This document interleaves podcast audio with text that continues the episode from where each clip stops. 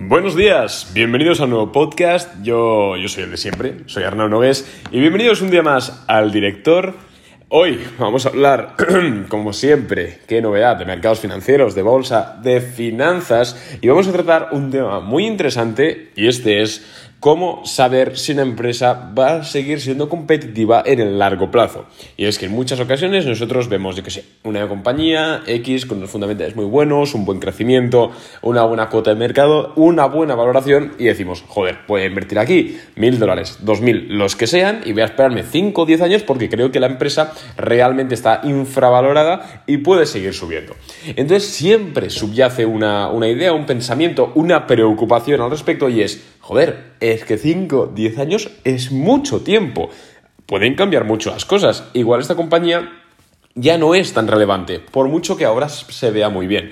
Entonces, en este episodio te voy a compartir una de las formas, de las muchas que hay, sobre cómo eh, poder cerciorarte o al menos tener una idea sobre si esa acción, esa, empresa realmente es capaz de mantener esa, esa ventaja competitiva por la cual la has comprado durante los años. No sin antes decirte, un segundo que me acerco el micro, sin decirte que me puedes seguir en Instagram arroba arnau barra donde publico las, ideas de inversión, eh, lo que compro, lo que vendo, lo que pienso sobre el mercado, un montón de contenido gratuito por stories eh, y ya está, y que es gratis y que hay mucha persona que ha ganado dinero. Sin ir más lejos, hace un mes o algo así, eh, cuando toda la bolsa caía, yo estaba poniendo que estábamos recomprando, las empresas que estaba comprando, etcétera, y hoy, tres semanas, cuatro semanas después, pues estoy muy feliz y los que me siguieron pues también, también lo están. Así que sígueme en Instagram si no quieres verte más y si te da igual pues no me sigas, tampoco te voy, te voy a, perseguir.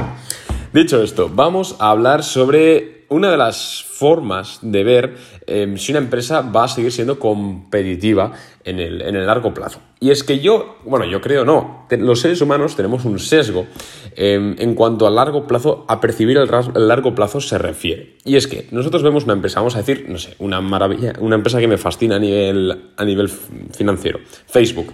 Dices, joder, Facebook actualmente es la hostia, es decir, es una empresa con miles de millones de, dólares de ingresos, con crecimientos, con esfuerzos económicos increíbles, a buena valoración, es que parece espectacular. Y aunque veamos una idea súper, súper clara, cuando la exponemos en nuestra mente de seres humanos a largo plazo, a esa variable de largo plazo, lo que ocurre, por norma general, ¿eh? igual eres Terminator y a ti no te pasa, pero por norma general lo que ocurre es que dices, joder, pero es que 5 años son muchos, 10 años son muchos, 3 años son muchos, eh, el mundo puede haber cambiado. Y sí, el mundo puede haber cambiado, obviamente. Pero lo que el, lo que el cerebro humano obvia es que el futuro se consigue, se bueno, se construye día a día. Entonces, eh, tenemos que hacer una especie de construcción a nivel, a nivel mental, una de construcción lógica que se llama, eh, que básicamente es pensar más fríamente qué significa ese, esos tres años, esos cinco años, esos diez años vista. Tenemos que pensar, vale, es que diez años de repente, desde ahora, es mucho tiempo, pero es que a estos diez años se llega día a día, semana a semana, mes a mes, trimestre a trimestre. Voy a ver cuál es la capacidad de que Facebook, en este caso, que era el ejemplo, siga reportando estos crecimientos trimestre a trimestre.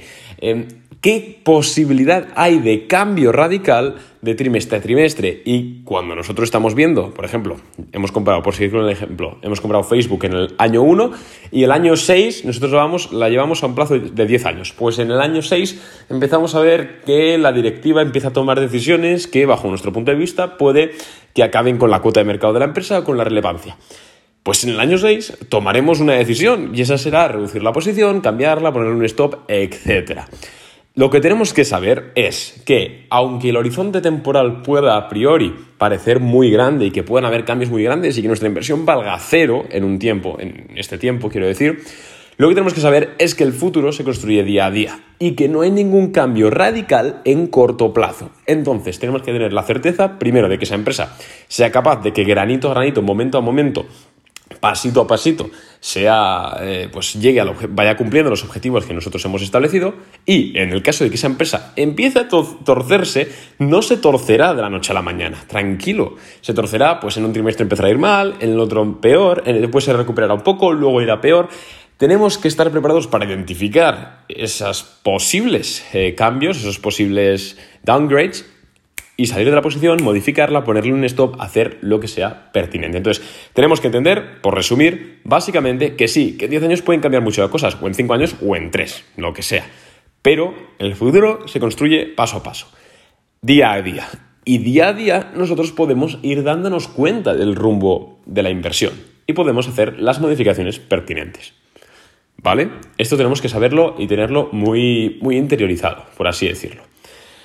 El segundo punto que tenemos que tener en cuenta, eh, bueno, que tenemos, que necesitamos, bajo mi punto de vista, sobre todo cuando invertimos a ese largo plazo, es tener objetivos de la empresa. Si no, si, pues, no sé, tú no quieres perder mucho tiempo en esto de la bolsa, pues obviamente contratar un asesor o lo que sea, o contratar Boring Capital, siempre es una buena opción, o, si no, pues establecer objetivos que quieres que vaya la empresa cumpliendo. Por ejemplo, quiero que en el año 2 la empresa esté generando X eh, millones en cash flow y esté en X millones de revenue y en una cuota de mercado de tanto por ciento.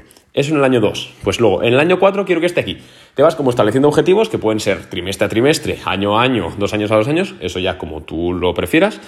Y en el momento de que la acción deje de cumplir tus objetivos, pues ya tendrás que sentarte a analizar de que, oye, ¿cuál es el motivo? ¿Es un motivo transitorio o es un motivo que tiende a permanente? Y ahí modificas tu estrategia de inversión e incluso puedes liquidar la posición. Básicamente tienes que entender que tú, los cambios no se producen de la noche a la mañana y que vas a tener siempre un tiempo de reacción. Y ese tiempo de reacción incluso a veces van a ser de meses, incluso años. Entonces, tranquilidad cuando estamos invirtiendo a largo plazo, que sé que por culpa de este sesgo que tenemos en la cabeza del largo plazo, no sé ahora mismo cómo se llama el sesgo, eh, lo que ocurre es que decimos, ay, 10 años mucho tiempo, puede haber cambiado todo. Sí, pero es que esos cambios son paulatinos y nosotros podemos darnos cuenta y hacer las modificaciones pertinentes durante el tiempo. Esta es la primera parte del episodio. La segunda parte del episodio te quiero compartir también una forma muy sencilla de valorar la sostenibilidad de ese negocio en el largo plazo. Y esta es buscando los fosos económicos. Hemos hablado en este podcast, en el canal, en, Boring Capital, en muchos sitios, en Instagram, sobre qué son los fosos económicos, pero para aquel que haya estado despistado, un foso económico es básicamente una ventaja competitiva que hace que la empresa sea capaz de defender o mantener su cuota de mercado. Por eso lo de foso económico, porque eh, como los castillos medievales estaban rodeados de un foso de agua para que los enemigos no pudiesen entrar tan fácilmente, pues la empresa tiene un foso el cual impide que los enemigos, la competencia, entre a comerle de su cuota de mercado. Hay fosos económicos más fuertes, hay fosos económicos más débiles. En este caso, cuando estamos analizando una empresa para el largo plazo, deberemos buscar que tenga fosos económicos bastante fuertes. Sencillamente porque a más fuerte es el foso económico, menor es la probabilidad de que esa, esa empresa tenga la competencia, eh, pues su, eh, perdón, su cuota de mercado se vea mermada en el tiempo. Así de simple. Fosos económicos potentes. Bueno, pues en primer, lado, en primer lugar el efecto red, que es mi favorito. Básicamente es que el valor del negocio no está en el negocio en sí, sino que está en la gente que emplea el negocio. Por ejemplo, PayPal tiene un efecto red muy grande y es que el valor de PayPal no es tanto la plataforma, que también, pero sobre todo es que mucha gente la usa, entonces podemos comunicarnos. Facebook se beneficia del efecto red como nadie. El valor de WhatsApp no es, de WhatsApp no es que la aplicación sea la hostia. No, es que todo el mundo la usa. Igual Instagram, igual Facebook, etc. Estas empresas que se benefician del efecto red, eh, también está, por ejemplo, Visa o Mastercard, que consiguen mantener su, em, su modelo de negocio y su cuota de mercado principalmente porque, claro, es que el valor de Visa no está en los sistemas de Visa, sino en que todos los comercios y casi todos los emisores de tarjetas emplean su tecnología. Entonces, si sale un competidor mañana, pues la tarjeta no la va a aceptar en la mitad de los comercios y va a tener problemas. Esa, ese es el efecto red, que es uno de los más importantes y más fuertes. Luego, otro efecto, eh, otro foso económico, perdón, que a mí me gusta mucho es el, eh, las clásicas barreras de entrada. Aunque eh, últimamente con esto de la existencia de tantos, tantas supercaps se complica un poco, pero es la tradicional de toda la vida. En una industria en la cual es súper caro entrar porque tienes que hacer una inversión enorme en infraestructura o de investigación, etc. Claro ejemplo, las petroleras, es decir, no puede venir un competidor de la noche a la mañana en una petrolera porque hay que hacer una inversión de miles de millones de dólares en plantas petroleras, en excavación, etc. Entonces, estos negocios que ya están ahí tienen una barra, eh, una barra, un foso económico muy grande de eh, barreras de entrada en el negocio. Entonces, tienden en el tiempo a, permanecer más, más, más seguras, por así decirlo. Y, y el último foso económico, que hay más, ¿eh? pero que a mí personalmente me gusta mucho, es el coste de sustitución, que está muy ligado con, eh, con la racionalidad humana.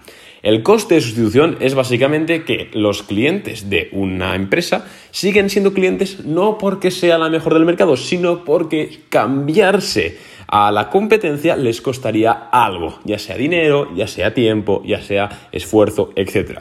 Claro ejemplo, ejemplo, los bancos. ¿Por qué tú no te cambias de banco? Si cada día hay nuevas entidades y cada día te ofrecen mejores condiciones, ¿por qué no te cambias de banco?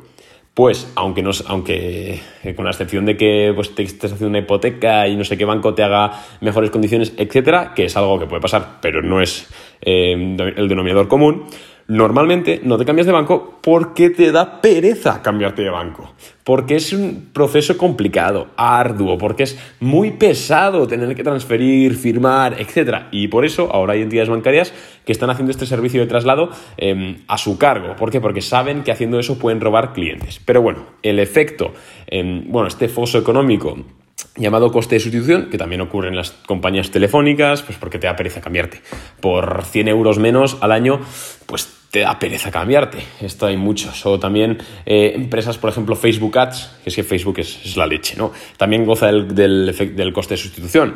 ¿Por qué? Porque las empresas que emplean Facebook Ads para publicitarse eh, verían en cambiarse la competencia en un engorro. ¿Por qué? Porque tendrían que aprender de otra plataforma y es que ya están tan formados en Facebook Ads, en este ejemplo, que sería les da pereza y sería un gasto de capital enorme cambiar la formación y aprender de otra plataforma. Entonces, para eso nos quedamos en Facebook Ads, que además funciona muy bien.